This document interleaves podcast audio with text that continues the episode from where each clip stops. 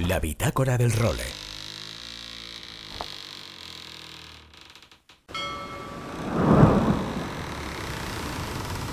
Bienvenidos a bordo del role. Una placentera travesía por los mares del podcast. Zarpamos ya en busca de las mejores historias del mar. A la caña, Nacho Gómez Zarzuela.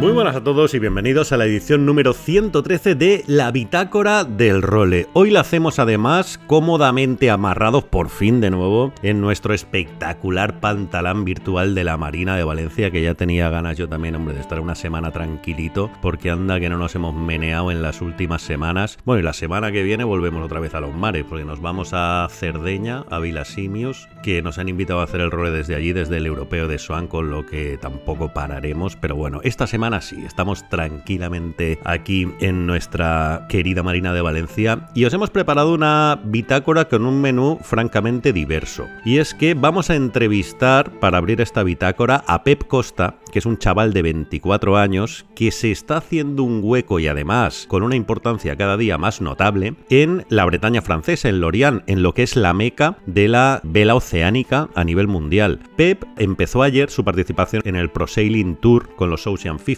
ya ha hecho una mini, ya ha hecho una Transata 2 junto a Will Harris, además lleva el salitre metido en la sangre desde pequeñito porque es hijo de Pep Costa, el que ha ayudado a Dida Costa a montar todos sus proyectos para la Vende Globe, con lo que, joder, la verdad es que tiene un perfil súper interesante y hoy le hemos invitado a esta bitácora para conocerlo un poquito mejor, enseguida lo escuchamos.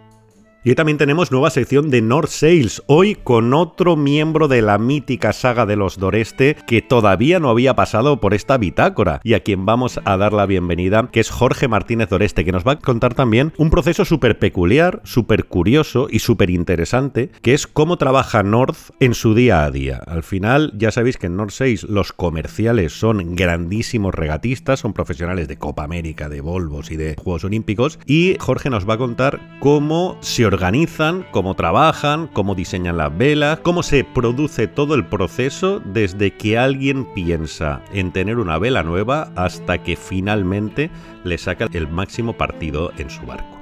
Y Aguas, que como siempre nos trae su sección del windsurf, también con muchísimas cosas esta semana, entre otras la última hora del europeo de IQ Foil, en el que tenemos varios representantes españoles y ahora enseguida nos cuenta cómo les van las cosas. Y en cuanto a la actualidad, The Ocean Race es el principal titular porque acaba de terminar, lo hizo el miércoles por la noche, la cuarta etapa que ha llevado a la flota desde Itajaí hasta Newport en una etapa que ha pasado de todo. Ha habido dos barcos que han desarbolado, que han perdido el palo, uno el Olcim y otro el Guyot. La victoria ha sido para el Eleven Hour Racing, la primera victoria que consigue porque hasta ahora solo había ganado el Olcim y media etapa en Malicia, la etapa más larga de la historia que puntuaba doble. Pues bien, la victoria del Liebenthauer ha hecho que la general de The Ocean Race se haya puesto al rojo vivo. ¿Por qué? Porque sigue el Olcim líder con 19 puntos. Es brutal la ventaja que llevaba porque pese a haberse retirado de esta etapa sigue siendo líder, pero Malicia e Liebenthauer se han puesto segundos empatados a 18 puntos y el próximo 21 de mayo sale la etapa transatlántica de Newport a Arhus que también puntúa doble, por lo tanto vamos a tener un final de The Ocean Race, vamos, para morderse las uñas. Y también tuvimos la semana pasada dos citas importantísimas de la vela de crucero a nivel internacional. Uno, la Palma Vela, de la que me quedo con dos titulares. Primero, la victoria en J80 del Balearia de María Bover, que está que se sale. Y la victoria también del Storm Vogel en Maxi B, la clase Maxi B, porque el Storm Vogel tiene una historia curiosísima y es que es el velero en el que se rodó la película Dead Calm de Nicole Kidman. Además, con la excusa del barco y tal, me vi algunos fragmentos el otro día y hay una escena, vamos, de las que te vuela la cabeza. Y es que hay un tipo que mata a otro endiñándole un tiro con la pistola de bengalas en toda la cabeza. Vamos, la verdad es que ciertamente curioso, si queréis echarle un ojo. Y en las 52 series que también tuvieron la primera cita del circuito de este año, con victoria del Provecha, el equipo turco que lleva a Nacho Postigo como navegante y que tiene la caña a otro viejo conocido de la afición española, a John Cadler. Ya sabéis que fue una de las piezas básicas del desafío español de la Copa América de Valencia. Pues bien, con Cadler a la caña y con Nacho de navegante, el Provecha que se llevó la victoria en la primera cita del año. Y en sí el GP, bueno, se acabó el circuito, España fue última, ya sabéis, bueno, tampoco quiero extenderme mucho más, ya dedicaré una bitácora un día de estos a contaros las mil movidas que han pasado ahí, porque la verdad es que para escribir un libro. Pero bueno, de momento os dejo con dos titulares. Uno, España va a seguir eh, el año que viene con Diego Botín a la caña, al menos va a empezar el circuito del año que viene, yo no sé si lo acabará o no, pero empezar van a empezar. Y dos, hay un equipo nuevo que Russell Kutz desveló públicamente el otro día que existía, pero no dijo cuál es. Pues bien, es el equipo alemán, me lo contaron ayer, para que lo sepáis, vamos. Esto no hace que peligre el equipo español, o sea, va a seguir habiendo equipo español el año que viene, pero el equipo nuevo del que tanto se habla y hay tantos rumores en el pantalón y que ha estado entrenando ya con los F-50 es de Alemania. Russell Kutz además el otro día le leía yo una entrevista en el país que le hacía un mito para mí, una referencia del periodismo deportivo español de toda la vida, que es Carlos Arribas, y que, bueno, hablaba bastante sobre el equipo español y decía, por ejemplo, claro, que el objetivo es hacerlo viable comercialmente, algo que Jolín, me encantaría deciros otra cosa, pero yo lo veo imposible. Veo imposible que haya una empresa que meta 8 millones de pavos, que en teoría es lo que tienen como presupuesto. Pero Russell que decía, si estuviera ganando España, por supuesto que ayudaría. Pero también, dice Russell, creo que está costando mucho tiempo que el interés caiga en España. Pues bueno, por fin se han dado cuenta. Ahora solo falta que hagan algo para remediarlo. Pero bueno, ya os digo, ya cogeré otra bitácora más tranquilamente y os contaré todo lo que está pasando por ahí de verdad. Bueno, y esta semana también estrenamos una nueva iniciativa en el role. Y es que, Jolín, siempre estamos buscando nuevas maneras de comunicaros con vosotros, con todos los oyentes, sobre todo para hacer el programa más participativo y para también recoger el feedback de vuestras preocupaciones o de vuestros intereses. Pues bien, hemos puesto un número de teléfono, un móvil, un WhatsApp, para que podáis escribirnos, mandarnos audios contándoos qué, qué os parece el programa, las cosas que os gustan y las que no. Me encantaría también que nos pudierais contar desde dónde nos escucháis, desde cuándo nos escucháis, cómo nos descubristeis. Bueno, y para eso hemos activado ya el WhatsApp en el número de teléfono que es el siguiente. Lo dejaré apuntado también en los comentarios del podcast, pero es el 613 070727. Repito, 613-070727. Por lo tanto, os invito a que me mandéis sobre todo vuestros audios, también podéis escribir y contar lo que queráis. Incluso si los audios están guays y están chulos, los puedo poner en, el programa a partir de próximas ediciones de la bitácora. Yo creo que vamos a experimentar, vamos a ver, que a lo mejor lo pongo y no escribe nadie, pues bueno, ya está, o nadie manda un audio, pues bueno, ya veremos. Pero la intención es que es eso, que sea un nuevo canal de comunicación para que vosotros también podáis ser protagonistas en este role. Os recuerdo el número 613 070727. Y esta vía de comunicación se une también a la habitual, que ya os sabéis de memoria, la newsletter que mandamos todos los sábados con los nuevos contenidos de este role. Para recibirla solo tenéis que meteros en nuestra página web y ahí en contacto nos dejáis vuestro mail y os llegará todos los sábados este correo electrónico con lo nuevo que saquemos en el role. Pues con este menú de contenidos arrancamos ya la edición número 113 de La Bitácora del Role. La Bitácora del Role. Arrancamos esta bitácora del role y como os decía en la introducción, hoy tenemos como invitado a un personaje que me parece muy interesante y que os digo muy muy convencido que va a darnos muchísimo que hablar en el futuro y no muy lejano. Se trata de alguien que prácticamente tiene el culo pegado a un barco desde la cuna, ¿no? De familia de navegantes y que se ha hecho un hueco, se está haciendo un hueco en la meca de la navegación oceánica a nivel mundial como es la Bretaña francesa y que además está a punto de empezar otra de las regatas que, bueno, en todo lo que es la vela francesa offshore, la oceánica, también tiene un recorrido bastante largo que enseguida nos contará. Pero bueno, me voy a dejar de rollos y permitirme presentaros a Pep Costa. Pep, muy buenas. Hola, ¿qué tal? Muchas gracias. Bueno, ya en capilla, ¿no? Para empezar un nuevo reto con los Ocean 50. Me contabas antes en privado, antes de arrancar la entrevista. Sí, exacto. Sí, sí. Aquí estoy en el sur de Francia, en la Seine-sur-Mer, al lado de Toulon, pues preparándome para empezar el, el Pro Sailing Tour 2023 con los Ocean 50. Y, nada, es un placer estar aquí hablando contigo.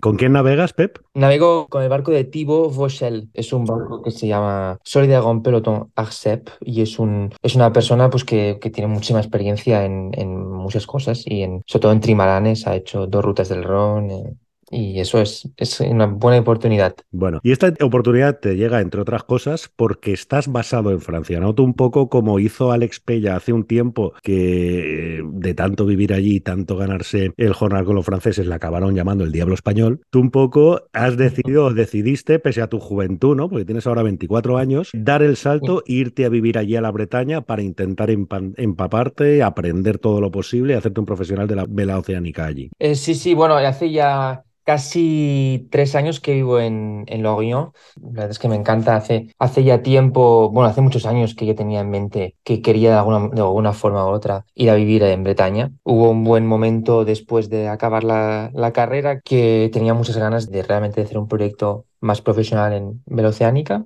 y dedicarme a ello. Entonces, eh, pues me, me, mudé a Lorient y ahí es donde empecé a construir mi, mis proyectos para navegar solamente solitario en el Fígaro. Y pues vivo, hace ya un tiempo que vivo en, en Lorient y la verdad es que es, es, es, genial.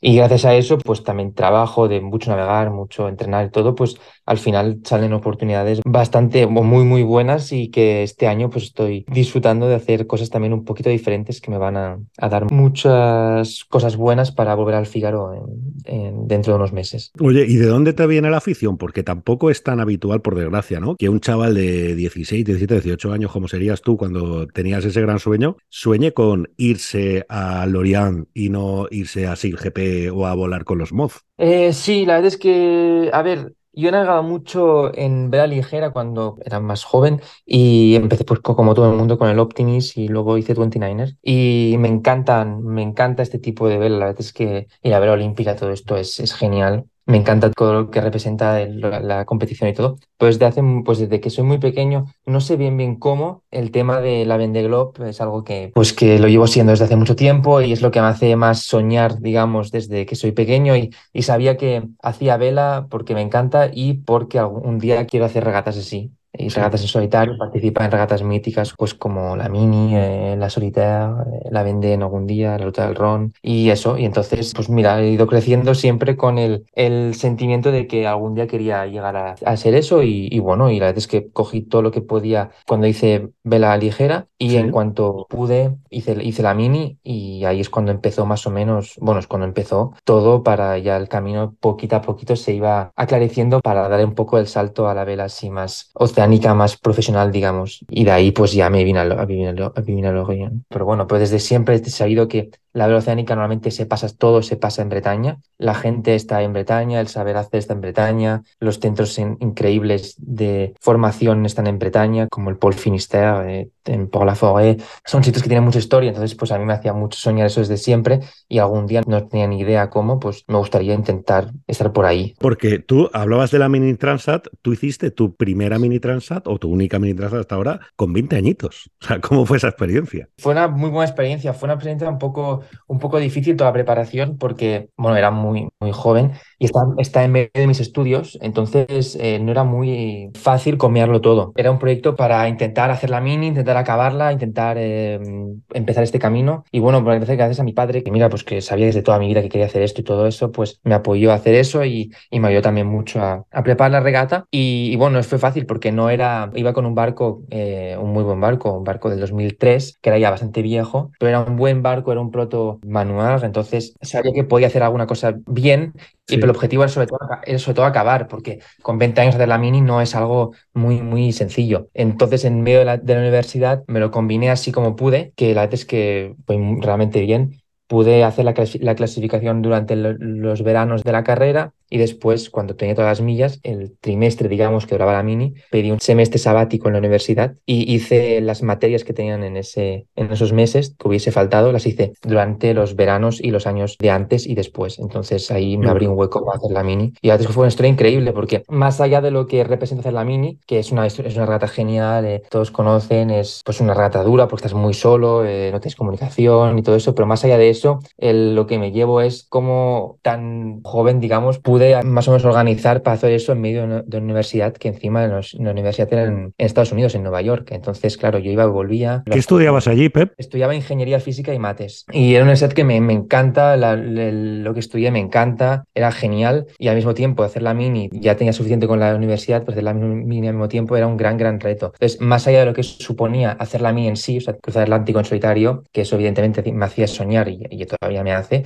lo que era el reto, reto, era llegar a la, salida de la mini Transat. Y ahí es cuando mm, vi que con ayuda de, de personas importantes y de mucho trabajo, mucho sacrificio también, porque habían muchas horas a meterle a eso, pude hacer eso, pues eso fue realmente una sensación increíble. Y luego ya para postre la acabé, eh, quedé octavo, eh, que era, era muchísimo más allá de, mis, de lo que podía soñar en, como resultado, porque tenía el segundo barco, segundo tercer barco más viejo de la flota, no había navegado tampoco muchísimo, no, eh, había hecho solamente regatas de clasificación, entonces tampoco en ningún momento iba para hacer, intentar hacer una, digamos, una performance. Y yo soy muy competitivo, pero sabía también que, a ver, que tampoco había que soñar muchísimo y, la verdad es que navegué bien y que acabar octavo fue, y aún todavía hoy pienso, ostras, vaya pedazo de resultado. Con Will Harris hiciste otra, ¿no? Es que lo he estado viendo, que a Will lo conozco yo muy bien porque estaba de experto en el Race Control de, Ocean Race en la pasada edición y ahora está de patrón del Team Malicia ahí, ahora de capo, de capo de la regata, pero a bordo del barco. Exactamente. La mini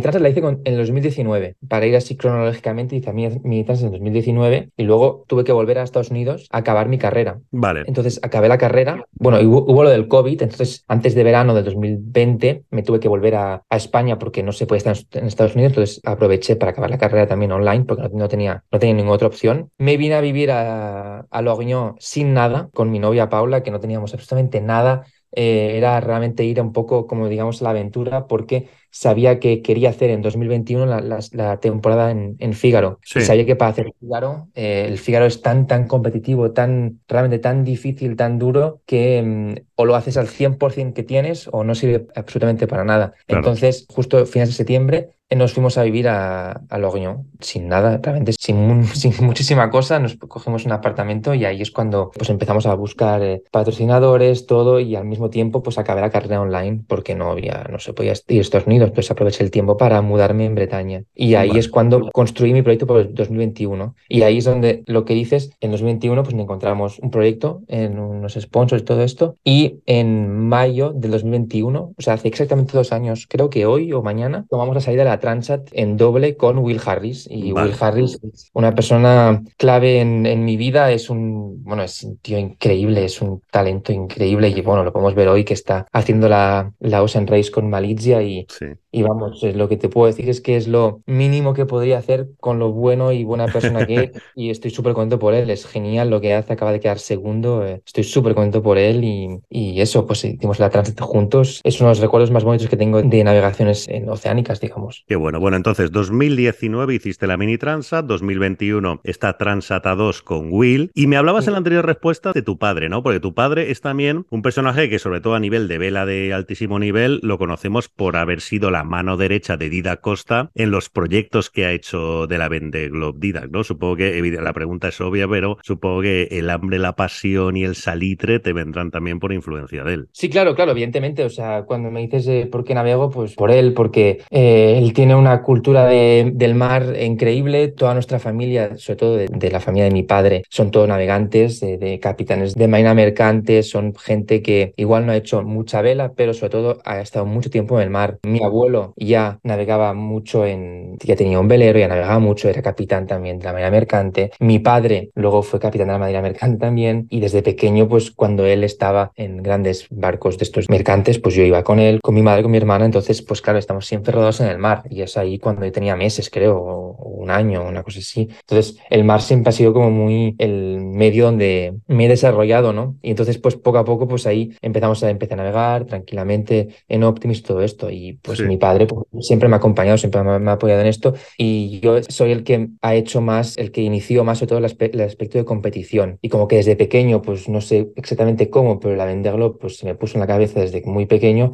Pues claro, mi, mi padre pues también eh, veía esto a las ganas que tenía yo de hacer esto cuando sea mayor y todo, y me ayudó a construir, a construir mi camino hasta, pues hasta donde estamos hoy y me sigue apoyando evidentemente muchísimo.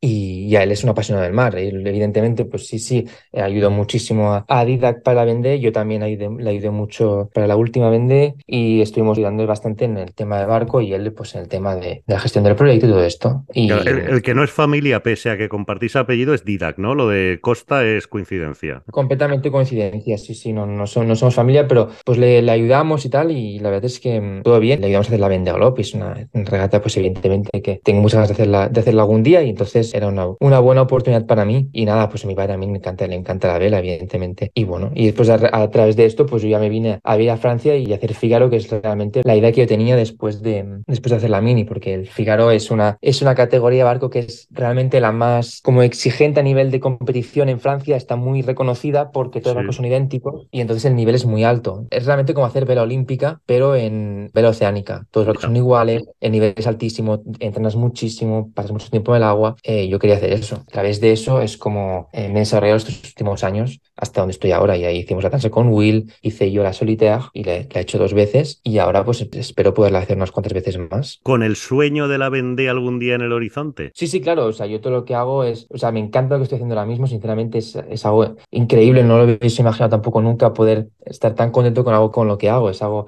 mi vida ahora mismo es, es, bastante, me gusta mucho lo que hago, hago con muchos barcos, eh, el Fígaro me encanta, o sea, es, algo bastante increíble y evidentemente en el fondo de mi cabeza y no tan en el fondo tengo el objetivo de hacer la Vendée Globe, pero quiero también hacer la Vendée Globe con un proyecto bonito, con un buen barco, con al, momento que toque, para sentirme bien preparado, que pueda ser muy competitivo, porque en el Fígaro lo que, lo que es increíble del Fígaro es que puede ser extremadamente competitivo. Lo que pasa es que has de prepararte muy bien, has de tener muchas experiencias, has de hacer unas cuantas temporadas para ser competitivo. Entonces, a mí lo que me gusta mucho es ir con los barcos competitivos. El Fígaro, lo bueno de eso es como todos los barcos son idénticos, es el competitivo, pues depende de ti. Entonces, eso es algo que, que me gusta muchísimo y a mí lo que me haría soñar es eso, es hacer la Vendée Globe con un proyecto competitivo con el que pueda tener un, barco competitivo para hacer, para hacer una, una, buena regata. Pero también llegar preparado porque es una regata muy dura, muy larga, muy, muy de todo. Entonces tengo 24 años, tampoco tengo prisa para hacerla, pero evidentemente sí que es una regata que, que tengo muchas ganas y que espero que algún día pueda hacer. Oye, ¿y españolitos tenemos alguien más por allí? Porque al menos aquí en esta bitácora, bueno, con Alex Pella, evidentemente, mil veces, aunque ahora él también está mucho, mucho tiempo en DEN y aunque combine con muchos proyectos que le siguen saliendo allí. Hablamos también con Pablo Santurde, ¿no? Que también se ha ganado un prestigio muy grande entre esa clase de la, de la, oceánica, ¿no? Totalmente. Pablo es, pues, es un tío increíble, es buenísimo. Eh, me conocí hace no, no tanto. Ya conocimos una regata en una Transat que hice, hice, en Class 40 yo y Pablo, Pablo, también. Ahora hace, hace dos meses hicimos una Transat entre Guadalupe y La Rochelle. Sí. Y Pablo también estaba ahí y, y es, un, es una persona increíble, súper, súper buena persona, un navegante increíble. Todo el mundo le, le respeta un montón, todo el mundo quiere navegar con él y tengo ganas de algún día navegar con él. Pues sí, sí, él está también mucho por aquí y, es, es, genial poder hablar con una persona así. Sí, no, y al final a ti la prueba de que se te está acogiendo con los brazos abiertos es, por ejemplo, el fichaje para navegar con los Ocean 50, ¿no? Porque al final el nivel de exigencia que han marcado los propios franceses para entrar en proyectos así ya es brutal. O sea, ahí ya las has tenido que demostrar que, bueno, para esto parece que vales. Bueno, la verdad es que, a ver, em, o sea, sí, sí, son, la verdad es que son muy buenas noticias. Eh, la verdad es que es eso, el Figaro pues te da a conocer también a mucha, mucha gente y como que todo el mundo aquí en Francia sabe, sabe el nivel del Figaro cómo es, pues te da un poquito como de valor y saben lo que puedes hacer, lo que no. Entonces, em, a través de estos años y todo esto, pues eh, también consigue a gente y, y eso es, es, lo que es bueno, se te abren las puertas y este año pues la verdad es que he navegado muchísimo porque he estado todo el invierno entrenando en, en Port-la-Forêt, en el Paul Finistère con el Figaro.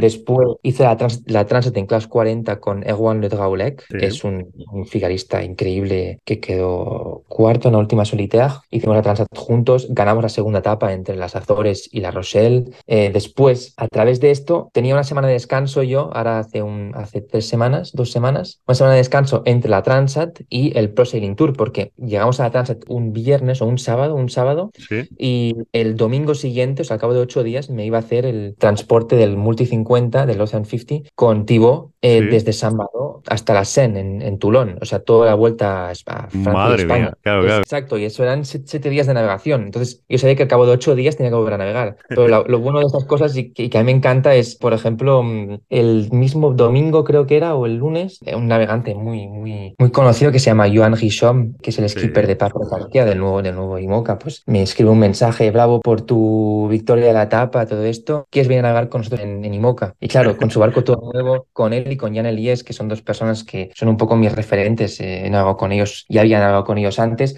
y que te digan así, ¿sabes? Para ir a navegar esta semana en el IMOCA, pues en mi semana de descanso en teoría no iba a navegar porque quería descansar, pero claro, ¿cómo vas a decir que no a eso? Hombre. Entonces eh, me pasé toda la semana navegando en IMOCA y luego acabé el, el, viernes y el domingo ya estaba, ya estaba en, en el Ocean 50 de camino al Mediterráneo. O sea, descansé un día. El tiempo para hacer unas lavadoras y para hacer mi, la maleta para un mes. Porque claro. claro, luego estoy aquí pues entre que las regatas, el transporte y todo, pues es un mes. Entonces, claro, son estas cosas que son pues muy bonitas y que pues te permiten conocer a gente increíble y, y gracias a, a, estas cosas pues al final la gente te va llamando, la gente te confía en ti y, y eso, la confianza que ha tenido Tibo en mí para hacer el Proceeding Tour sin conocernos y todo, es, era, es increíble, o sea, es, le debo muchísimo y, y, la verdad es que él no me conocía ni nada y dijo, bueno, creo que lo puedes hacer bien, además él tiene buenas ambiciones para este año, entonces eh, me dijo, bueno, creo, creo, que lo puedes hacer bien y todo, venga, va, te doy una oportunidad. Es genial, puedo hacer esto con él en unos barcos que no conocía tampoco. Sí, y, oye, y además, y, escuchando tu pronunciación en francés, o sea, tú hablarás francés perfectamente. Sí, sí, eso sí, porque iba al colegio francés, cuando vivía en Barcelona iba al colegio francés, entonces ah. eh, al final aprendí francés, pero eso, eso, no tiene nada que ver con esto, es como casualidad de la vida. Y ya, aprendí francés ya, que ahí. No, que no, y luego, no te pues, llevaron allí pensando en que se acababa en Bretaña, evidentemente. No, eso, eso, eso seguro que no, eso, eso segurísimo que no. La verdad es que eso es algo bastante muy, muy bueno que me ha pasado en la vida, porque claro. ahora, ellos, toda esta gente habla solamente francés. Entonces, si claro. no hablas francés, ya es, ya es, muy difícil, quieras o no. Entonces, eh, pues mira, pues ahora pues hablo francés, pues he hecho todos los días y hasta el lenguaje navegando y todo de las cosas de los barcos, pues me sale mucho mejor en francés ya, por ejemplo, porque claro, claro. todas reuniones, briefings, todos en francés. Y Pep, el tema de los patrocinios, porque yo supongo que, vamos, si tienes objetivo ahora de, lo, de hacer otras solitas de la Fiora y tal, para eso necesitarás unos patrocinadores que te, que te apoyen también. Uno, ¿cómo lo llevas? Y dos, ¿en España hay receptividad para eso o tienes que explorar con empresas francesas? Pues yo todos los sponsors que tengo y que he tenido son todos franceses. La verdad es que no, no sé si hay receptividad o no en España, sino, o, o si no, no sé cómo encontrarlos, la verdad, porque no, no, no, nunca he podido o he sabido eh, encontrar un sponsor en España. También supongo que el Fígaro es algo tan francés, tan francés, francés, tan de Bretaña, que las empresas que sacan más partido al Fígaro son francesas, porque es ahí donde pueden ir a las regatas, a las salidas, a las llegadas, puedes hacer navegadas con los clientes, con los sí. colaboradores, con salariados. Entonces, claro, ellos le sacan mucho partido a esto. Yeah. Y, eh, y, en España, pues es más difícil. Porque claro, tampoco no, no tengo los contratos en España tampoco y, y, sería genial, pero tampoco los tengo. Entonces, nunca he encontrado dinero en España, pero si algún día tengo la oportunidad de hacer un proyecto con alguna empresa española, estaría súper contento, evidentemente, sí, sería genial. Pero hasta ahora no, no, al menos no he sabido, pero tampoco creo que hay mucha receptividad, la verdad. Pero sería, sería genial poder hacer un proyecto con alguna empresa española. Y hasta ahora, pues se tiene sponsors franceses. Y el año, el año, pasado, por ejemplo, tenía mm, una empresa que era una inmobiliaria francesa. Y este año tengo unos, guardo unos patrocinadores pequeños, pero no he encontrado el patrocinador principal para este año, porque el año pasado era solamente para hacer una temporada, porque sí. les interesaba para la temporada pasada invertir en vela, pero no para esta. Entonces, este año, pues como que no, no he encontrado aún un patrocinio principal para este año, me doy un poco de tiempo y como que he hecho la Transit Class 40, ahora el Proceeding Tour y luego haré más regatas, pues me doy un poco de tiempo para poder encontrar un patrocinador que normalmente debería ser posible para a partir del año que viene. Y uh -huh. eso, y estoy en contacto con unas cuantas pistas que la verdad es que pintan bien, pero la verdad es que el tema de es súper difícil y nunca se sabe, la verdad es que nunca, nunca se sabe qué pasará, pero bueno, la verdad es que al final acaba funcionando y acaba encontrando, pero claro, al final este año pues he tenido estas cosas para hacer durante estos meses y claro, no, tampoco puedo decir que no. Entonces eh, es eso, pues me, me dejo un poco de tiempo para construir un proyecto que espero que sea sólido para poder hacer un par o tres de años en Fígaro para poder llegar a ser lo máximo competitivo posible en un circuito que o tienes un poco los medios realmente para hacerlo bien o es muy, muy, muy difícil hacerlo bien porque claro, claro no, puedes invertir, no puedes invertir en material y todo esto. Sí, pero bueno, si te sirve de consuelo, no, aquí en España no consigue patrocinio ni tú ni nadie. O sea, los que está aquí, ni, ni Ah, nadie. Ojalá se de las empresas cuenta. Y por ejemplo, una empresa que le interesa invertir en vela, este es el momento de apostar por gente como tú. Porque ya cuando te hagas más famoso y ya sea más tal, pues costará mucho más, hombre. Que si alguien interesa apoyar y te apoya ahora, porque además son proyectos que, jolín, no son una vende, que una vende sí que es una apuesta, una Volvo, bueno, un Ocean Reg, que es una apuesta gordísimas. Estos son proyectos, Sí, bueno, claro, que, sí, sí. que no tienen tanta, bueno, que sí, que al final es una inversión que hay que hacer, pero bueno, una inversión mucho más moderada para ver cómo va el asunto Sí, y pensar a lo mejor en, en el Muchísimo, exactamente, sí, sí. Pues nada, que muchas gracias por estar este ratito con nosotros. Te vamos a seguir muy, muy de cerca toda la temporada y en todos los líos que te metas a partir de ahora. Y nada, que ha sido de verdad un placer tenerte aquí. Ya te digo, empezamos mañana con el seguimiento, con ese Pro Sailing Tour, en el que si ya le echábamos un ojo de vez en cuando, ahora lo vamos a seguir con más atención incluso. Ah, es genial, la verdad es que me lo he pasado muy bien hablando contigo, ha sido un gran, gran placer y si, evidentemente, si quieres seguir todas las, las regatas que voy a hacer, pues ya te, ya te iré enviando también algunas fotos, algunos vídeos, seguro que te van a gustar. Fenomenal. Pues muchísimas gracias, Pep. Muchas gracias a ti, un abrazo. Un abrazo. Pep Costa, protagonista en esta bitácora del role. Seguimos. La bitácora del role. Bueno, pues como os decía en la introducción, hoy tenemos nueva sección de North Sales en esta bitácora del role y para ello os voy a presentar a un personaje, jolín, que me apetecía mucho traer a esta bitácora porque es de los pocos Doreste que todavía no habían pasado en este role. Había pasado Luis Martínez, Gustavo Martínez, Luis Doreste, Gustavo Doreste también cuando ganó el europeo hace nada. Y hoy os quiero presentar a otro de los miembros de esta saga, quizás una de las mejores de la historia del deporte español. Don Jorge Martínez Doreste, muy buenas. Muy buenos días, Nacho. Encantado de estar aquí en el role. Me falta solo tu hermana Cristina, creo, de vosotros. Sí, sí, creo que de todos los que has nombrado, bueno, algunos más hay por ahí, pero, pero sí, por nuestra parte, de- entre hermanos, sí, te faltaría sí. Sí, de los mayores me faltan José Leino Luco también, pero bueno, seguro que me dan la excusa para traerlos también a este rol algún día de estos. Seguro que sí.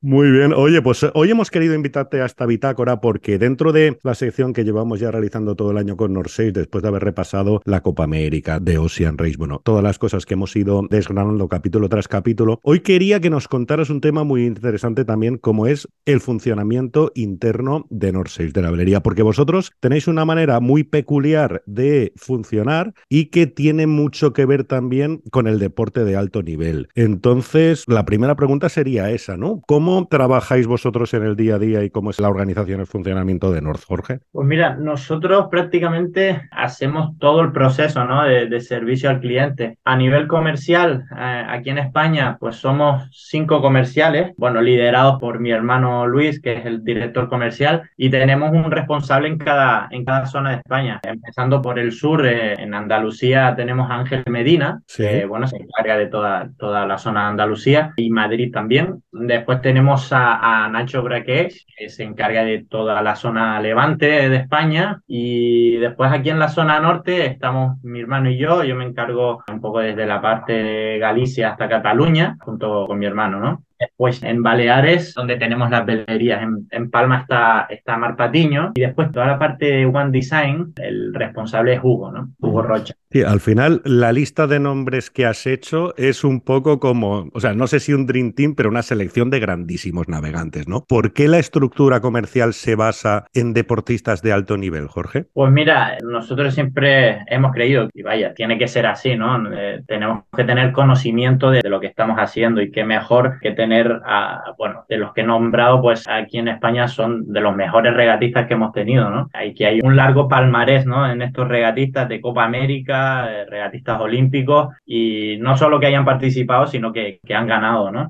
Entonces, para mí y para la empresa es básico que sepamos de qué estamos hablando. Cuando tratamos con un cliente, pues darle explicaciones de valor, ¿no? Que estén fundamentadas en, sobre todo en, lo- en nuestra experiencia. Y eso yo creo que es el valor añadido que tenemos dentro de, de North Sales, ¿no? Que todos los, los vendedores, los diseñadores, pues estamos en el mundo, hemos navegado y tenemos bastante experiencia, ¿no? Incluso a nivel internacional el modelo es el mismo, ¿no? De hecho, el capo de la empresa es Ken Reed, ¿no? Otra de las grandes leyendas de, de la vela mundial. Sí, no es solo en España, ¿no?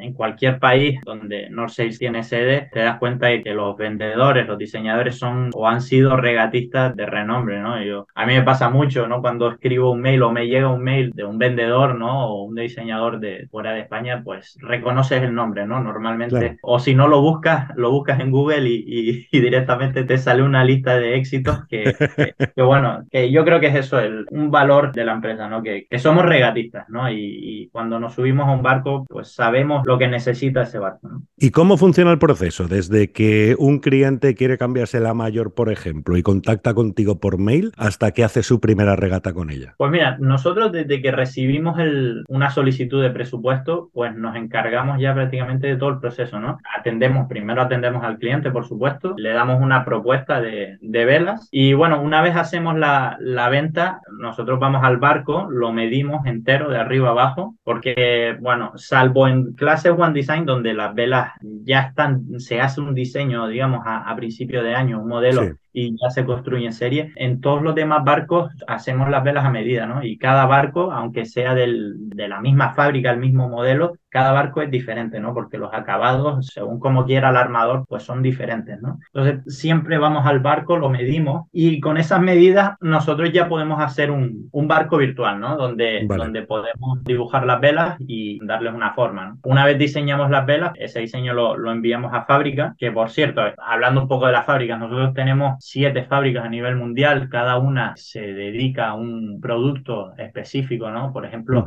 aquí en España tenemos una velería de producción que está en Cuntis, Pontevedra, donde se fabrican todas las velas de barcos clásicos y espinaques muy grandes, ¿no? No solo para España, sino, quiero decir, eh, todas, ¿no? A, nivel mundial, ¿no? Cada, como la, la, fábrica que tenemos en Sri Lanka o en Estados Unidos, ¿no? Que, por ejemplo, todas las velas 3DI, pues se, se reparten en estas dos fábricas y según su dimensión, pues se hace en una en otra fábrica. Entonces, bueno, una vez fabricamos la vela, las enviamos, ¿no? Y las montamos en, en el barco y, y, en el caso de, de barcos de regata o, velas muy grandes, hacemos regatas con el cliente o, salimos a probar las velas. Claro, al final para que la lleva trimada de maravilla, ¿no? Tú navegas con él, bueno, los comerciales navegáis con él, incluso en regata, ¿no? Me comentas cuando las estrenáis. Sí, en proyectos de barcos de regata normalmente instalamos la vela y, podemos hacer o la temporada con ese barco o, alguna regata que hayamos visto que es interesante para montar las velas y que queden perfectas. Oye, ¿y cómo ha evolucionado el cliente en los últimos tiempos? estos tan raros que hemos tenido con la pandemia. En teoría, pese a la pandemia, ha habido mucho más afición a la vela por, bueno, al, tema de los barcos, por el tema de, de, las circunstancias en las que se, bueno, se disfruta de ese hobby. ¿Vosotros cómo lo habéis vivido?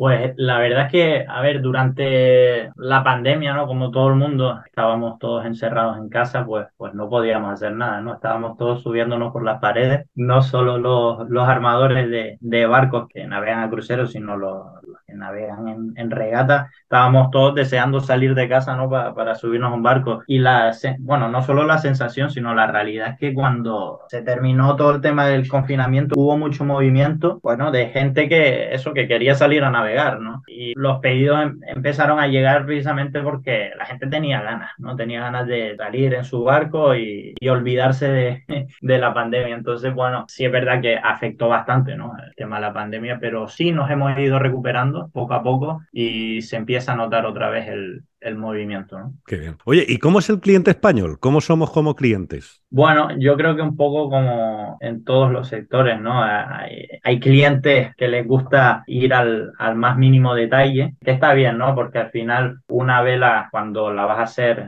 custom, ¿no? A medida un barco, eh, lo interesante es que esté fabricada al más mínimo detalle, ¿no? Cuidando todas las partes, ¿no? Todas las áreas. Y bueno, hay clientes que, que les gusta intervenir mucho en el, en el proceso y, cuidar todos los, los, detalles y después hay clientes que, bueno, que a lo mejor no saben tanto o que están empezando en el mundo de la vela y sí que se dejan aconsejar mucho más o, confían en, el, en nuestro criterio para, para hacer la vela a, sus necesidades. Oye, ¿y tú a nivel personal tienes alguna preferencia por algún tipo de vela o de barco a la hora de, de diseñar y de concebir esas velas? O porque claro, tú al final has tocado tantos palos, ¿no? Profesionalmente, ahora estás con los J70 y a tope, pero también tienes la. Yo me acuerdo que estuviste de entrenador de Chamari Herb con, con los Juegos Olímpicos con el 470. Como que has tocado muchos palos también. Sí, al final es, lo que comentábamos al principio. Eh, la experiencia, no solo mía, sino de todos los que trabajamos en, en Northsail, la experiencia que hemos tenido en el, en el pasado eh, navegando, eh, bueno, y en mi caso también como entrenador, pues nos da mucho feedback y nos sienta una, una base después para trabajar en, con confianza, ¿no? Sabiendo lo que estamos haciendo. En mi caso, sí, bueno, yo navegué en Optimis, pasando después por el 420 y finalmente en 470, en la época de, de One Design de, y de vela, de vela olímpica. Bueno, después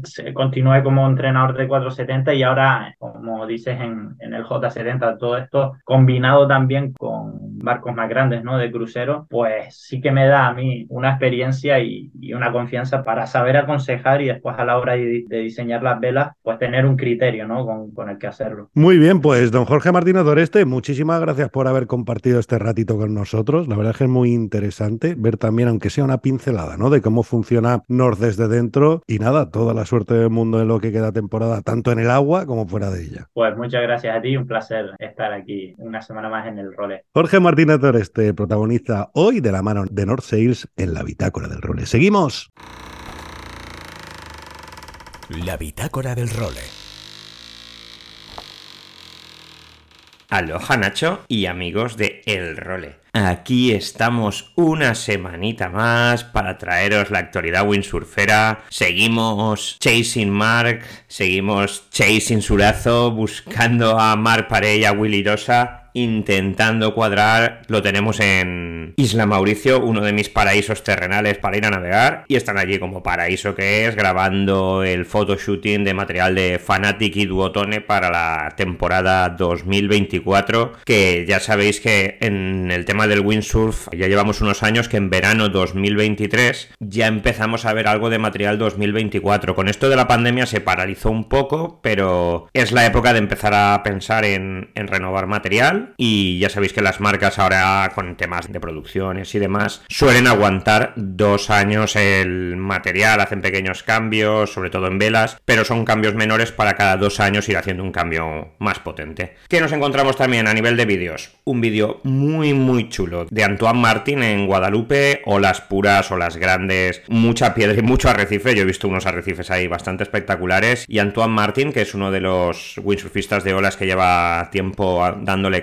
como Camille Juvan, son esos pequeños desconocidos en PWA que ahora con el tema de International Windsurfing Tour los hemos visto un poquito más y tiene un vídeo muy chulo. Y leem, Antoine Martin, buscarlo también, merece la pena que le peguéis un ojo. Y entre otros vídeos, Tomás Traversa, ya sabéis, eh, hemos hablado con él varias veces, un tamañero, un, este sí que ha hecho PWA, resultados muy buenos de podio en Copa del Mundo, que con un viejo conocido del lugar, que, que yo sí que tengo algo de relación con él, con Alex Mussolini, que hablamos con él, pero no nos ha cuadrado última hora que nos mandara algún audio. Eh, lo intentaremos para la semana que viene, Alex, que no te me escapas. Mm, condiciones muy, muy potentes en Portugal. Entonces esperamos a ver si consigo localizar al bueno de Alex para la semana que viene y así que nos cuente él que se siente navegando con ese tipo de olas que yo creo que te estás viendo como te tiran una piscina olímpica encima poco a poco, poco a poco. De los nuestros que más tenemos en agua con olas, tenemos a Liam y a Marino, entre otros, entrenando en Pozo junto con Alessio, con Josep. Yo estoy viendo unos stall doble forwards de Marino muy, muy buenos. O sea, al final se acerca el evento de Pozo, se acerca el evento de Tenerife, son dos eventos muy, muy potentes en los que nuestros chicos, nuestras chicas lo tienen que hacer muy, muy bien. ¿Y dónde estamos también ahora peleando? Ya pasamos al agua plana. Tenemos en Tórbole, en el lago de Garda, tenemos la prueba de PWA de slalom con condiciones de viento un poco chunguis, viento y lluvia, pero están empezaron hace poquito, entonces solo han podido completar una eliminatoria con un montón de OCS porque con viento tan tan justo es muy fácil salirte de línea. De hecho, en la final masculina entraron tres y los otros cinco se salieron de línea. Y en chicas, nuestra blanca de momento va novena, pero seguro que mejora esa posición. En cuanto al europeo de IQ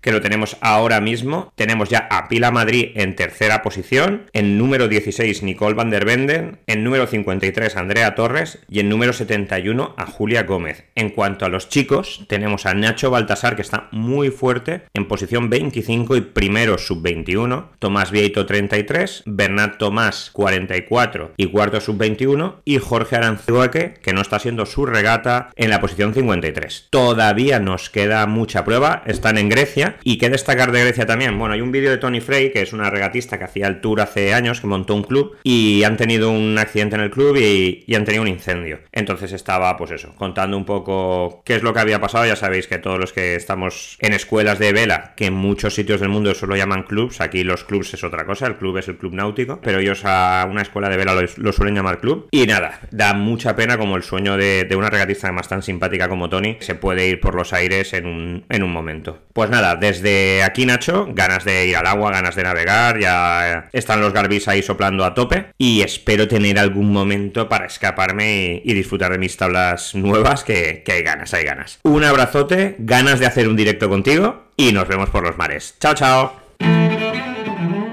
Y con mi querido Luis Faguas, yo también tengo muchísimas ganas, Jolín, de que compartamos otro programa en directo y seguro que lo haremos pronto. Vamos a ponerle el punto final a esta bitácora del role. Antes os recuerdo que tenemos nuevo teléfono, número de WhatsApp a disposición de todos los oyentes para que nos mandéis vuestras dudas, comentarios, sugerencias, vuestros audios con desde cuándo nos escucháis, desde dónde, cómo nos descubristeis y cualquier tipo de audio que queréis compartir con nosotros y con todos los oyentes ya sabéis, el número es el 613-070727. 613-070727. Pues esperando vuestros audios en ese número, nosotros nos marchamos ya. Regresaremos la semana que viene con una nueva edición de esta bitácora del rol. Hasta entonces, sed muy felices y navegad todo lo que podáis. Adiós.